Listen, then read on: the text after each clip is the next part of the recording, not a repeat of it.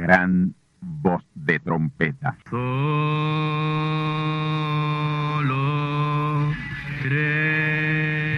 Saludos amigos y hermanos radioyentes.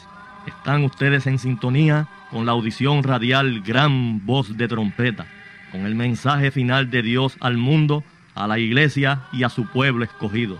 Esta es la voz de Dios, proclamando el mensaje del Evangelio del Reino, o Evangelio eterno, a todos los que moran en la tierra, en el cumplimiento de Apocalipsis capítulo 14 y verso 6.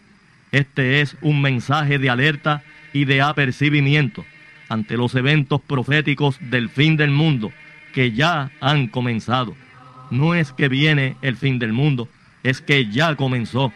Y en esta audición radial ustedes se mantendrán bien informados y apercibidos sobre cómo asegurar la salvación y la vida eterna, que es lo importante ante tales eventos. A continuación, ustedes escucharán no un mensaje doctrinal ni dogmático, sino la pura palabra de Dios, probada con las escrituras, la verdad como la verdad es, pues conoceréis la verdad y la verdad os libertará.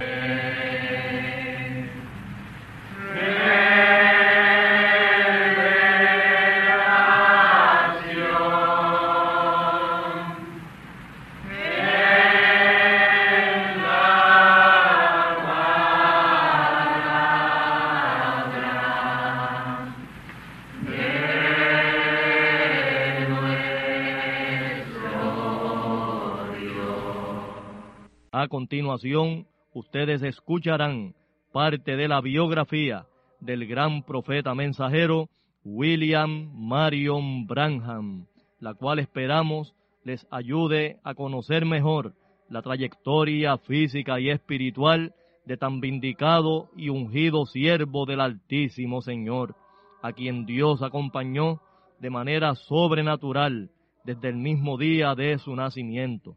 Así que tornaos conmigo a la palabra del Señor para la conferencia especial de esta ocasión, a cargo del pastor asociado del Templo del Tabernáculo del Testimonio, Candelario Branham, vuestro amigo, hermano y servidor en Cristo el Señor, José Osvaldo García Ortiz.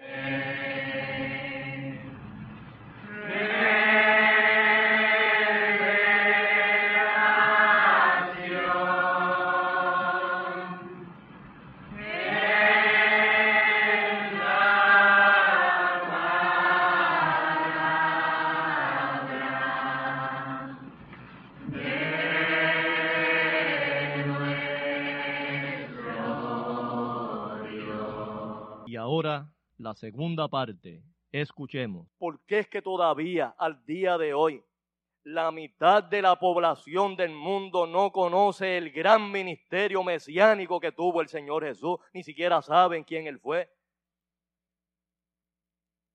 Ah, pues entonces la iglesia ha fallado, mis hermanos, en cumplir esa gran comisión dada por el Señor. ¿Por qué? Porque no han podido mostrar las evidencias ni las señales que él prometió hacer cuando viniera de regreso a la tierra. Miren hermano, en este mismo mensaje el profeta relata una conversación que él sostuvo con un ministro bautista de nombre Morris Red, eh, perdón, Peris Redhead, que había, este, que había tenido este ministro a su vez una conversación con un joven musulmán que se lo echó al bolsillo, ese muchacho se echó a ese ministro al bolsillo porque no pudo responderle a los alegamientos, a, los alegatos que hacía este joven. El ministro, cuando se encontró a este joven, le preguntó, oye, ¿por qué tú no te olvidas de ese profeta Mahoma muerto y aceptas al Señor Jesucristo? Y el joven eh, hindú, ¿verdad? Que era musulmán, le dijo, ¿y qué puede hacer por mí ese tal Jesús que mi profeta no puede hacer? Y ahí el, el hombre, el ministro, le dijo, pues él te da la vida eterna, tu profeta no puede hacer eso. Y el muchacho le dice, sí, pero él prometió que lo haría y yo creo en esa promesa. Y entonces le pregunta, le hace esta pregunta al ministro. ¿Saben ustedes, cristianos, por qué nosotros los musulmanes no creemos en lo que ustedes predican? Y el hombre le preguntó por qué y el muchacho le dice, porque todavía nosotros estamos esperando que ustedes los cristianos hagan las mismas señales y aún mayores que hizo su líder Jesús. Noten eso, hermano. El, el, joven le está citando a este ministro la escritura que tanto hemos citado aquí, que fue fielmente cumplida en el ministerio del profeta San Juan 14, 12.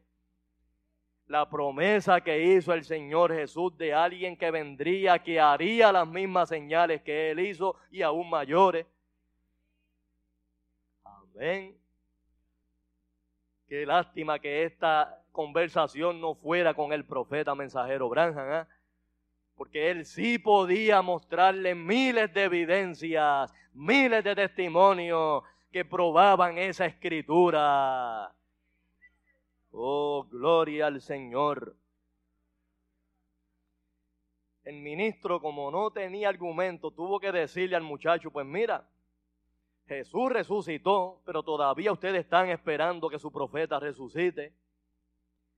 Y entonces el joven le dice, ¿y por qué si él resucitó, ustedes no pueden hacer las mismas obras y aún mayores que las que él hizo? Ahí tuvo que meterse la lengua en el estuche, hermano. Lo dejó sin palabras. El ministro fue donde el hermano Branham y le dijo, hermano, tuve que dejar de hablar con él porque no pude contestarle más mis amigos y mis hermanos, ¿por qué es que después de dos mil años de cristianismo, más de la mitad del mundo, de la población mundial, más de 3.500 millones de seres humanos, no saben quién fue Jesús de Nazaret?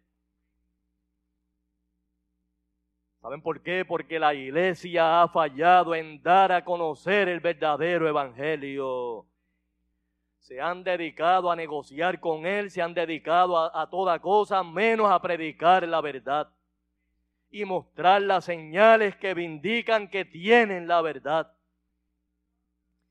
Pero el profeta reveló que lo que la iglesia no ha hecho en dos mil años, lo hará este grupito, lo hará la novia ungida en poco tiempo, en menos de un año.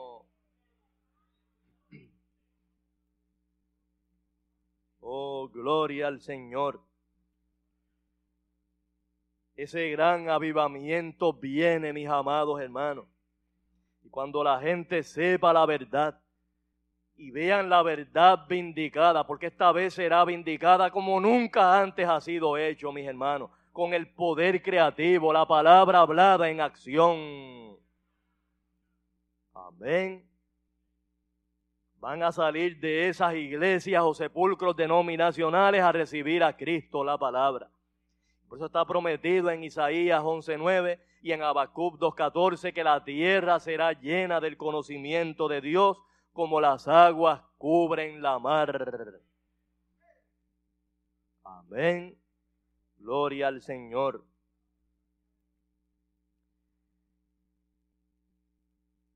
Mis amigos y mis hermanos, en ese mensaje el juicio predicado allá en, en, en esta convención que estaba celebrando el profeta por invitación de los hombres cristianos de negocio. Él narra o da testimonio de alguno de esos milagros y señales sobrenaturales que habían ocurrido en su ministerio, que probaban que la comisión que había dado el Señor, amén, de predicar el Evangelio a toda criatura, amén, de poner las manos sobre los enfermos y ser sanados, amén, porque esas señales seguirían a los que creyeren, se estaba cumpliendo y se seguía cumpliendo en su ministerio. Gloria al Señor. Miren, hermanos, para prueba con un botón basta. Allí mismo en esa convención, en Tucson, Arizona, donde el profeta predicaba este mensaje, estaba una hermana que la semana anterior había sido sanada, Dios la había sanado de un cáncer que eh, le embargaba su cuerpo. Y los médicos le habían dado hasta el miércoles de la semana anterior para poder vivir, o sea que tenía los días contados. Y esta dama vino a los servicios, amén, que ofrecía el profeta allí. El profeta dijo la palabra por ella y Dios la sanó. Los médicos no se explicaban cómo había sobrevivido un cáncer terminal. Amén. Gloria al Señor. Pero es que mis amados hermanos, allí estaba el gran sanador que prometió hacer eso y aún más cosas cuando volviera a la tierra. Gloria al nombre del Señor. Otro mensaje bien tremendo y bien revelador predicado por el profeta en ese tiempo fue el mensaje titulado Develando a Dios que para mí de los 197 mensajes que el profeta predicó en la plenitud del Espíritu Santo, ha sido donde más claro el profeta ha revelado que Cristo estaba manifiesto en carne humana por segunda vez en él. Gloria a Dios. Este mensaje fue predicado el domingo 14 de junio del año 1964 en Jeffersonville, Indiana.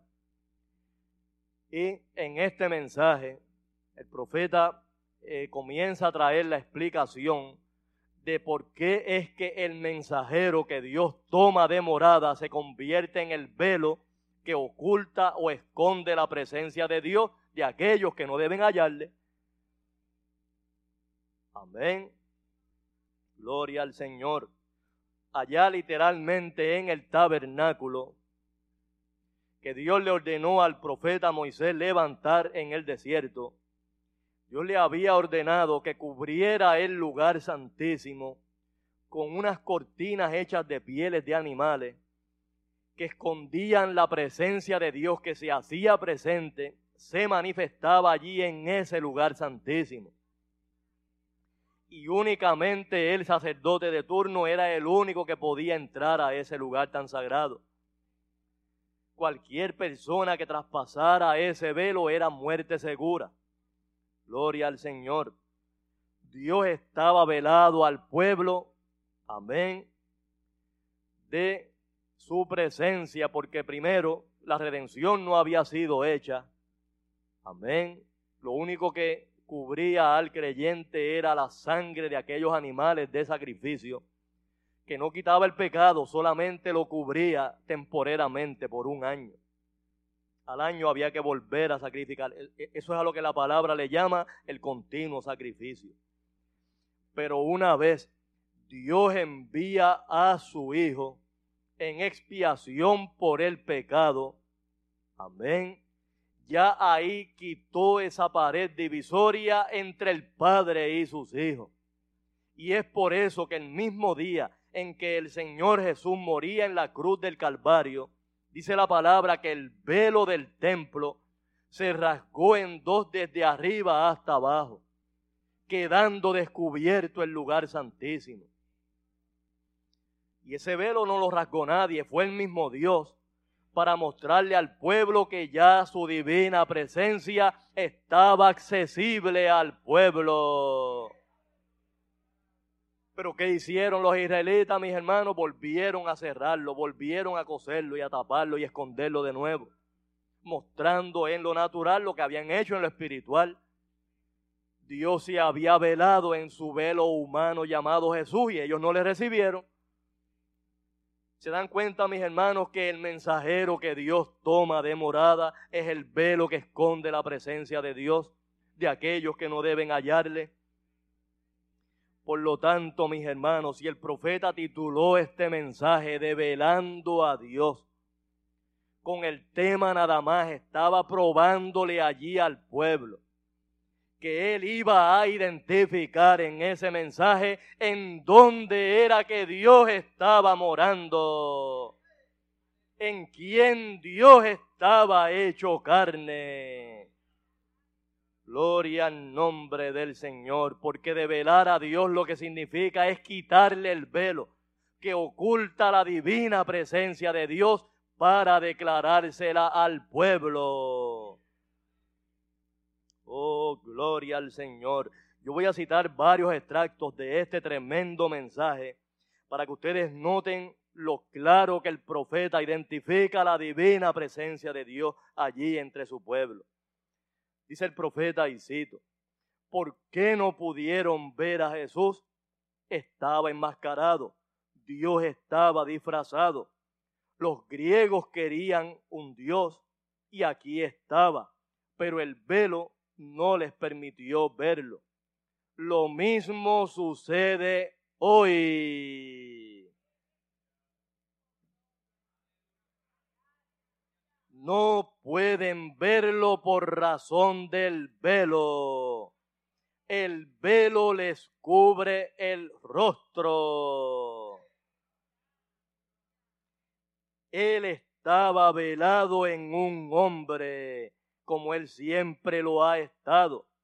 Pero él estaba velado para ellos. Él estaba en su templo humano. Dios estaba en un templo humano. Hermano, voy a, hacer, voy a detenerme aquí. ¿Se acuerdan ustedes cuando el Señor trajo la profecía? Voy a destruir este templo y en tres días lo voy a levantar que los fariseos y aquellos religiosos creyeron que él se refería al templo de Salomón en Jerusalén. No, hermano, él se estaba refiriendo al templo de su cuerpo. No dice la palabra que nuestro cuerpo es el templo del Espíritu Santo. Pues ¿cuál era el templo al que se refería el Señor? Él mismo. Aleluya. Dios estaba en un templo humano. Por favor, sean cuidadosos. Ahora, Él es el mismo ayer, hoy y por siempre. Vea, Dios velado, escondiéndose del mundo, velado en un ser humano ellos podían ver en aquel hombre un hombre que comía, bebía y caminó con ellos, habló con ellos, usaba la misma clase de ropa que ellos usaban, pescaba, dormía, todo lo demás nacido aquí en la tierra, pero ese hombre era Dios.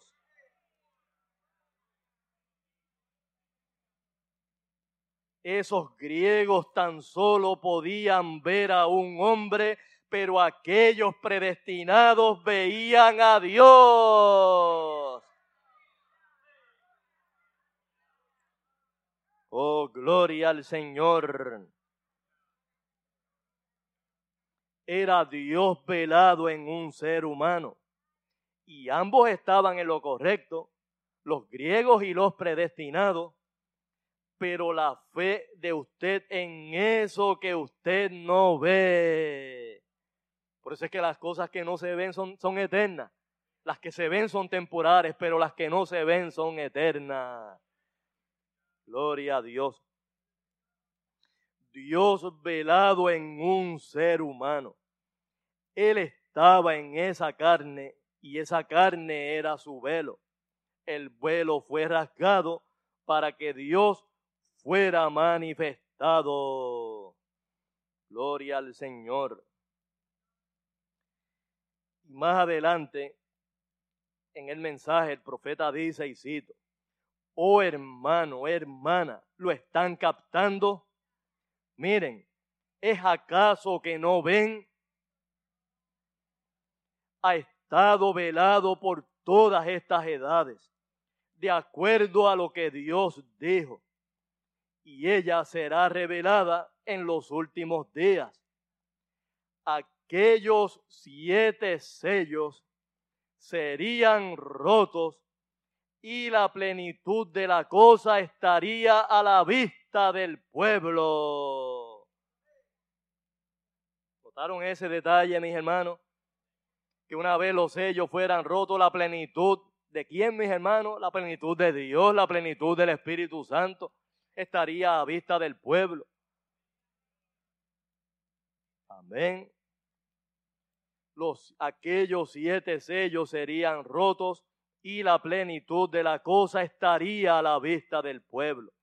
Lo que ha ocurrido hasta ahora, la hora del mensaje del séptimo ángel, todos los misterios de Dios deben ser dados a conocer en ese Elías, en esta hora final como Cristo es echado fuera de su iglesia, el Hijo de Dios, como Él es revelado como el Hijo del Hombre nuevamente.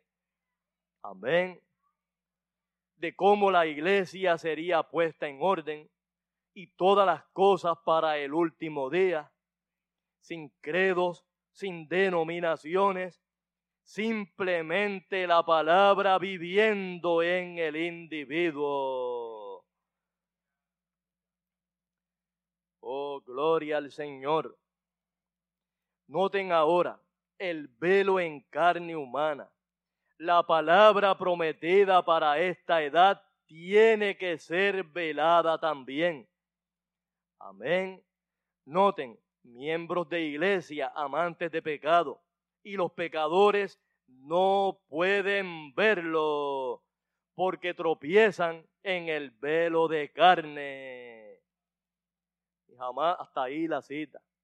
Mis amados hermanos, ¿cuál fue el tropiezo de la gente en aquella primera venida de Cristo? El mismo mensajero Jesús.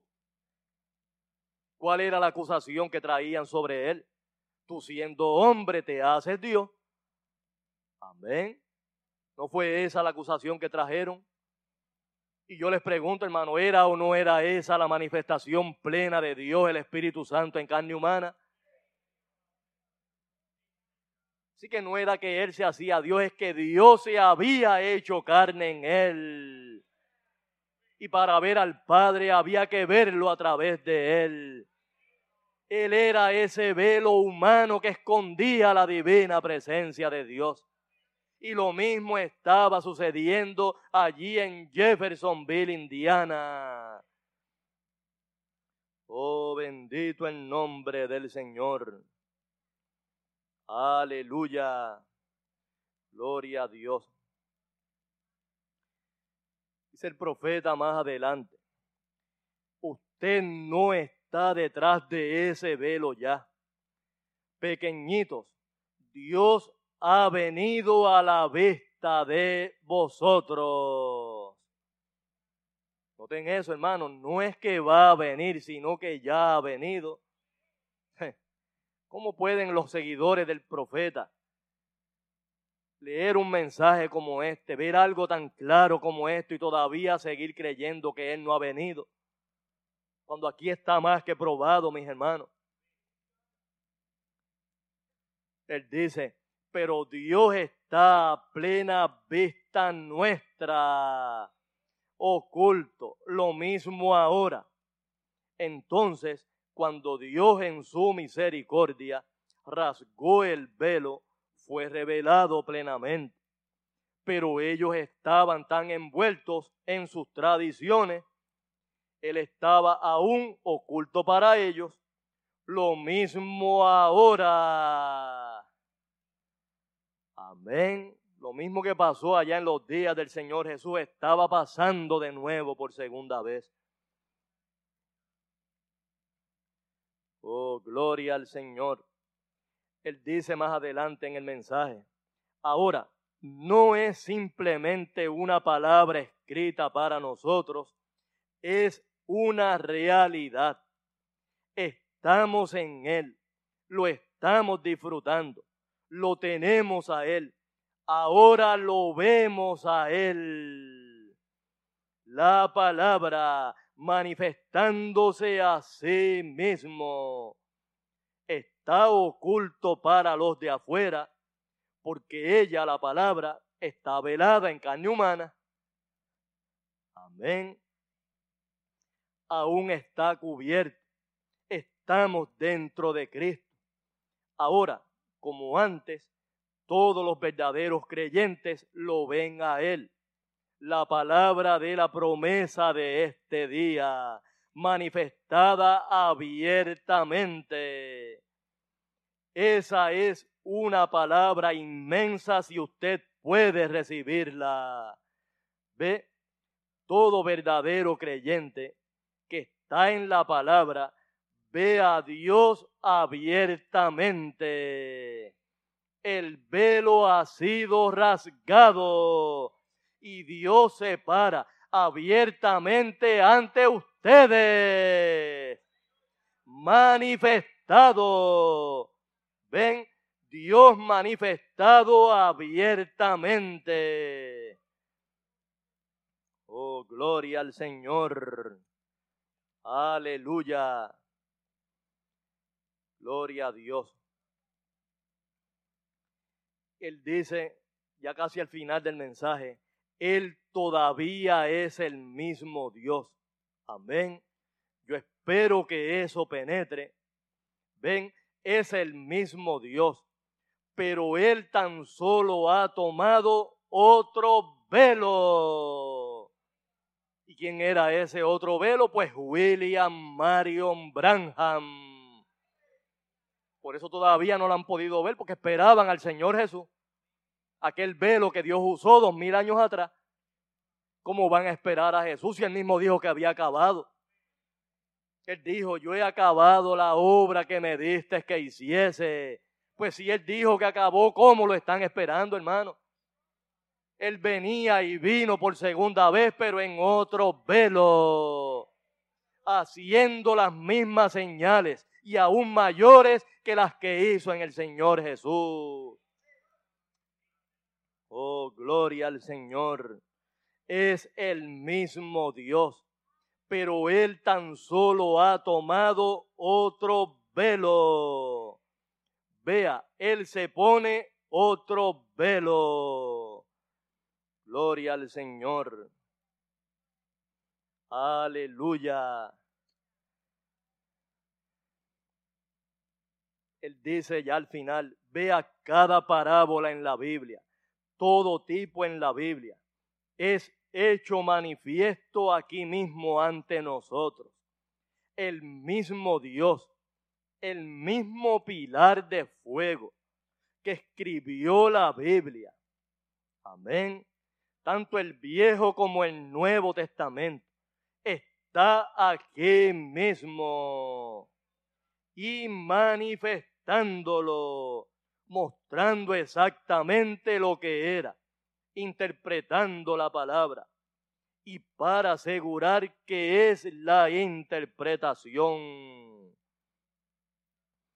Y él hace una tremenda advertencia a los allí presentes y que yo hago extensiva a todo aquel que esté escuchando este mensaje. Rompa con el velo denominacional de educación rompa con el velo denominacional de la tradición, rompa esos velos que lo están escondiendo a él de la vista de usted. Rompa esos velos de orgullo. Ustedes, damas, ustedes son las hijas del rey. Actúen como lo que son vivan como hijas del rey, rompa todo velo, no importa lo que digan los doctores o teólogos, que eso es contrario a la Biblia, atraviese ese velo, porque hemos cruzado el velo rasgado. Estamos ahora al otro lado, en el otro lado. Hermano, si estamos al otro lado, estamos ante la divina presencia de Dios.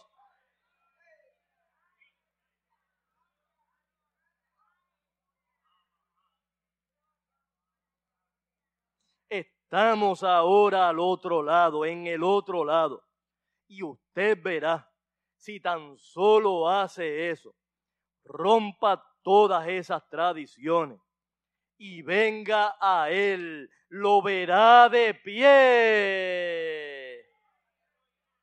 El poderoso conquistador, la palabra de promesa para esta edad hecha manifiesta. Usted verá al Dios poderoso sin velo alguno. Véalo a Él aquí entre nosotros sin velo, el Dios poderoso, inconquistable por las tradiciones. Aleluya. Oh, gloria al Señor. ¿Cuántos lo ven a Él de pie? Como el conquistador poderoso, la palabra hecha carne sin velo ante nosotros, el alfa, el omega, el que era, que es y vendrá. Oh, gloria a Dios. La raíz y el linaje de David fue el Hijo del Hombre, el Hijo de Dios, y será el Hijo de David. ¿Lo creen ustedes con todo el corazón? Yo lo creo, mis amados hermanos. Que rompa Dios todo velo y lo vemos a Él tal como Él es. Mis amados hermanos y amigos a través de la onda radial. El que no pueda ver o no pueda creer en la manifestación plena del Espíritu Santo, Cristo la palabra, hecho carne plenamente por segunda vez en el profeta mensajero Branham. Luego de leer y escudriñar este mensaje, yo dudo mucho que sea un hijo de Dios. Tengo serias dudas que sea un hijo de Dios. Tal vez lo sea, pero sería el más consumado incrédulo que pueda haber sobre la tierra. Porque de qué manera usted no puede creer lo que revela tan claro el profeta, a menos que no sea un incrédulo. Es la única explicación, es la única manera. Que luego del profeta haber identificado de manera tan clara el cumplimiento de la segunda venida de Cristo en su ministerio mesiánico, y que todavía al día de hoy no lo crea, es porque sería el más consumado incrédulo que pueda haber. Y aquí en Puerto Rico hay seguidores del mensaje del profeta. En Guayama hay un grupo que sigue el mensaje. En Bayamón hay otro grupo. En Ponce hay otro. Que todavía no creen que en William Marion Branham se cumplió la segunda venida. Abran los ojos antes que sea demasiado tarde. Cristo vino ya por segunda vez.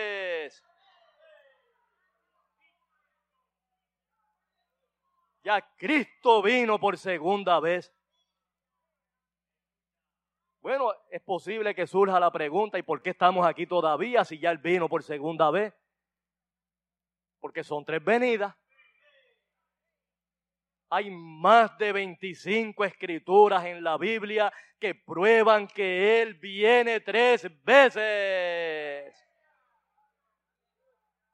¿Quieren una de ellas? Apocalipsis 4.8 no habla ahí del que era, el que es y el que ha de venir. ¿Cuántas venidas hay ahí? Tres venidas. El que era en Jesús de Nazaret, primera venida. El que es en William Marion Branham, segunda venida.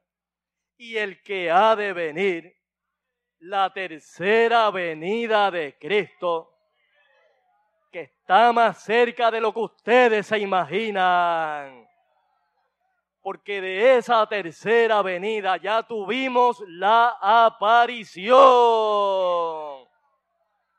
Y ya sabemos a quién se parece cuando Él venga por tercera vez.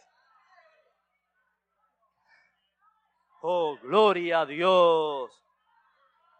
Y a propósito, ya que estoy hablando de la tercera venida de Cristo, de quien ya tenemos su aparición, quiero relatarles en este mensaje una experiencia hermosa, preciosa, que tuvo el profeta mensajero William Marion Branham con un indio llamado Oscar. Resulta que para el otoño del año anterior, 1963, el profeta se encontraba entre los meses de septiembre y octubre en sus usuales vacaciones de cacería en las montañas de la nación norteamericana.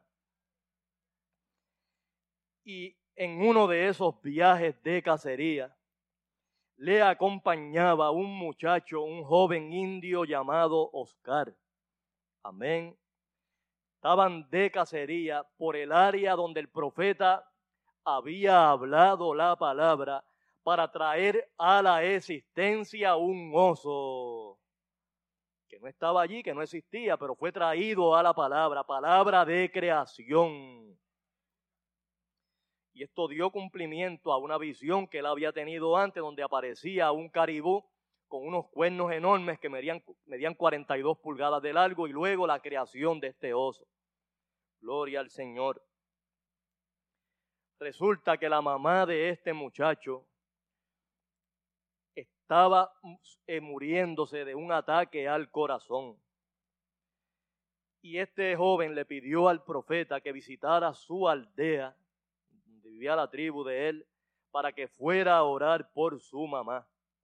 Cuando el profeta llegó, toda la tribu estaba allí reunida alrededor de esta dama. Y eran personas que ni siquiera hablaban el idioma inglés. Ellos hablaban su dialecto indígena quien servía de intérprete al profeta era la hermana de este muchacho. Amén. Gloria al Señor. Cuenta el profeta que mientras estaba allí, al lado de la cama donde convalecía esta dama, el Señor le dio una visión. Amén. En la cual le revelaba todo lo concerniente a esta dama. En la visión Dios le mostraba al profeta cuál era el nombre de esta dama Amén. La condición que padecía. Inclusive le reveló hasta de qué tribu provenía. Oh, gloria al Señor. Y con así el Señor. El profeta habló la palabra y la señora fue sanada al instante. Gloria a Dios. Al otro día, el profeta regresó a la tribu porque le habían pedido que regresara porque tenían una petición bien importante que hacerle al profeta, a toda la tribu. Amén. Cuando el profeta llegó, la dama estaba completamente bien haciendo sus quehaceres, estaba secando carne de alce, porque ustedes saben que estos indios mataban los animales, pero aprovechaban todo. Amén, el cuero lo usaban para vestimenta, todo lo aprovechaban. Y ella estaba secando allí carne de alce y el profeta cuando la saludó y eso, ellos tenían una petición bien especial para el profeta. Ellos eran católicos, eran creyentes católicos. Y el profeta, como ellos estaban tan agradecidos por la sanidad de esta dama, querían darle gracias a Dios. Y el hermano Branham les permitió que ellos hicieran la oración que ellos hacen, ¿verdad? la manera que los católicos rezan. Amén. Que lo hicieran a su manera. Ahora, hermano, noten esto, miren cómo actúan los verdaderos profetas de Dios. Ellos eran católicos y él no vino allí a imponerle una nueva manera de adorar a Dios. Él dejó eso a Dios, que fuera Dios el que tratara con ellos. Amén. Y es así, mis hermanos, la palabra no se le puede atragantar a la gente, hermano. La misma escritura dice que no es de todos la fe. Dejemos que sea Dios el que haga la obra, mis hermanos. Gloria al nombre del Señor. Cuando ellos iban a hacer la oración, cuando iban a rezar el rosario que, que, ¿verdad? que acostumbran a hacer los católicos, la dama a través de su hija, sirviendo de intérprete, le dice al profeta, nosotros no más católicos, creemos como usted cree y queremos que nos que nos bautice a todos de la manera que usted bautiza. Queremos el Espíritu Santo. Y saben que, mis hermanos, la tribu completa fue bautizada y convertida al Señor Jesucristo. Aleluya. Gloria al nombre del Señor. Pues mis amados hermanos, cuando el profeta venía de regreso, acompañado de este joven indio, el joven aprovechó la oportunidad para que el profeta le ayudara a encontrar unos caballos que se le habían perdido en la nieve. Esto sucedió en las montañas de Colorado. Ustedes saben que esa área casi siempre está cubierta de nieve durante todo el año. Amén.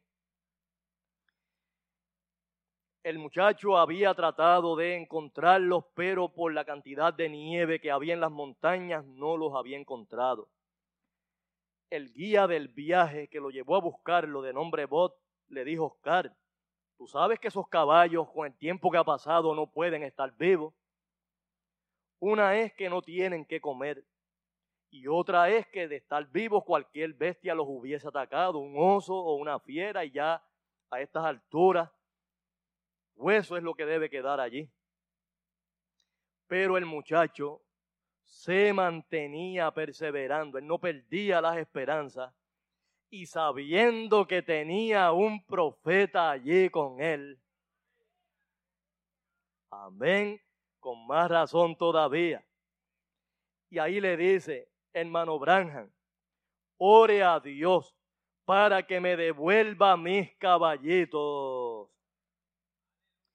Y el profeta le contó, ¿verdad?, lo que el, el, guía le había dicho. Los osos deben habérselos comido. Es muy difícil que estos caballos estén vivos a estas alturas. Amén.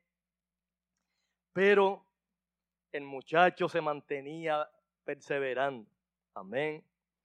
Y le decía, hermano Branham, pídale a Dios que le devuelva a Oscar sus caballitos. Y ahí el profeta le dice, Oscar, ¿tú lo crees? ¿Tú crees que pueden estar vivos? Y Oscar le dice, Dios ha sanado mi madre. Dios le dijo a usted dónde estaba el oso. Dios le dijo dónde estaba el caribú. Ese Dios que sabe dónde están esos animales, sabe también ¿dónde están mis caballitos? Manada pequeña del Señor. Dios no le dio la respuesta al profeta ni a Oscar, amén, sobre dónde estaban los caballitos. Esto sucedió, amén, unos cuantos días después. Mientras el profeta estaba acompañado de su hijo Billy Paul, también estaba el hermano Fred Southman y otros hermanos, y ahí entonces el profeta tuvo una visión donde el Señor le habló y le dijo, Oscar, tú encontrarás tus caballitos, estarán parados en la nieve. Gloria a Dios. Mis amados hermanos, esto sucedió entre septiembre y octubre del año 1963 ¿Saben ustedes cuándo fue que Oscar encontró sus caballos, mis hermanos? Por el mes de junio del año siguiente, 1964. Amén. El viernes 12 de junio de ese año el profeta recibió una carta. Amén. Y lo único que decía la carta era en estas palabras, hermano Branham, Oscar encuentra caballitos parados en la nieve. Mis hermanos y mis amigos, lo grande aquí, lo extraordinario no era que encontrara los caballos, sino que estuvieran vivos luego de tanto tiempo, hermano. ¿Cómo podían esos caballos haber sobrevivido sin agua, sin comida, librados de las fieras, de los osos, mantenerse vivos, parados en la nieve por tantos meses? Es que ese era el divino creador, el Dios de la vida, que mantuvo con vida a estos caballos para honrar la palabra dada a su profeta. Ese es el Dios en el que yo creo. Ese es el Dios al que yo le sirvo. Aleluya. Y no es coincidencia que ese indio se llamara Oscar bueno, yo me pregunto, ¿sería ese indio de Canóvanas? A Canóvanas le llaman la ciudad de los indios. Amén. Oh, gloria al nombre del Señor. Aleluya. Gloria a Dios. Mis amigos y mis hermanos, la palabra de Dios no cae en tierra se cumple, no importa el tiempo que pase. Gloria a Dios. Miren todo el tiempo que tomó aquí, hermanos, unos siete u ocho meses en cumplirse, pero fue cumplida. Y para Dios cumplir esa palabra dada a su profeta, mantuvo con vida contra todos los imposibles la vida de estos caballitos. Amén. Mis amados hermanos, ese mismo profeta mensajero Branham a quien Dios le daba todas estas visiones que se cumplían al pie de la letra. Reveló en uno de sus últimos mensajes que del oeste vendría un jinete en un caballo blanco y cabalgaría la senda otra vez. Ese cabalgar de la senda por tercera y última vez es el que estamos esperando la senda será cabalgada y esta vez el cabalgar será mundial. La tierra entera, el mundo entero será estremecido con el más grande avivamiento que haya sucedido en la historia del Evangelio, produciendo la compañía de salvado más grande en la historia del Evangelio, una gran compañía que ninguno podía contar según lo revela Apocalipsis 7, 9. Gloria al nombre del Señor. Aleluya. Y como he dicho, mis amados hermanos, para vindicación de la palabra, el poder creativo estará en operación como nunca antes ha sucedido. Gloria al nombre del Señor. Esa es la obra de la que, de la que profetiza el profeta Habacuc, que será hecha en estos días finales, que si se contaren no la van a creer. Gloria a Dios. Pero tendrán que creerlo, mis amigos y mis hermanos. Tendrán que confesarlo, que esta es la verdad, que este es el mensaje de salvación y de vida eterna tendrán que confesar que esto no es negocio ni comercio con el Evangelio, ni con la salvación de las almas, sino la pura palabra de Dios, probada con las escrituras. Gloria al nombre del Señor. Hasta aquí hemos llegado, mis amados hermanos. Por el momento continuamos la próxima semana con el favor de Dios. Este importante resumen de la vida y ministerio del gran profeta mensajero William Marion Branham. Gloria al nombre del Señor. Bendecidos del Altísimo y valiente Señor. Amén.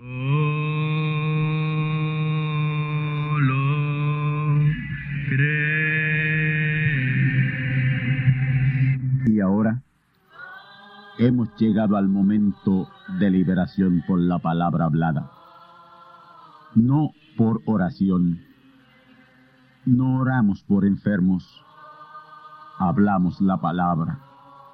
Jesús nunca oró por un enfermo, Él dijo la palabra, Él habló la palabra. Y la palabra fue enviada.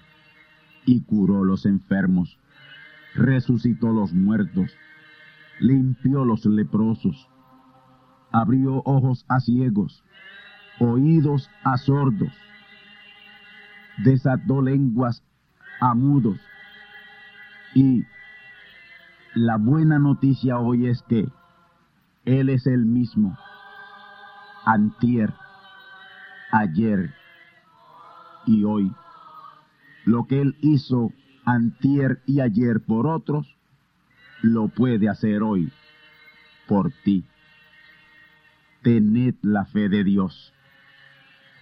Al que cree, todo es posible. Cree solamente y te será hecho. Enfermedad maligna, enfermedades producidas por demonios, virus, bacterias y gérmenes, os echo fuera y os maldigo con maldición de muerte y proclamo liberación sobre todo oprimido del diablo, que llene los requisitos para ser liberado. Enfermedad te declaro fuera de existencia y pido la sanidad de los enfermos y la liberación de los oprimidos en el nombre del Hijo de Abraham, el Todopoderoso Señor. Amén. Amén. La palabra ha sido dicha, la palabra ha sido hablada, y tú estás liberado. Da gracias a Dios por tu liberación, y ve y cuéntale a otros lo que Dios ha hecho por ti.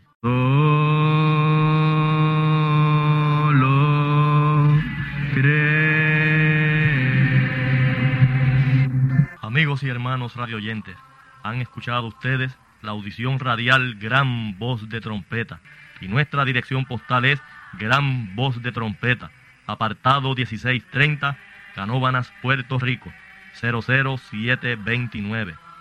Una vez más, Gran Voz de Trompeta, apartado 1630, 1630, Canóbanas, Puerto Rico, 00729. Les invitamos muy cordialmente para que escuchen estas conferencias proféticas y sean apercibidos ante los eventos del fin del mundo que ya comenzó.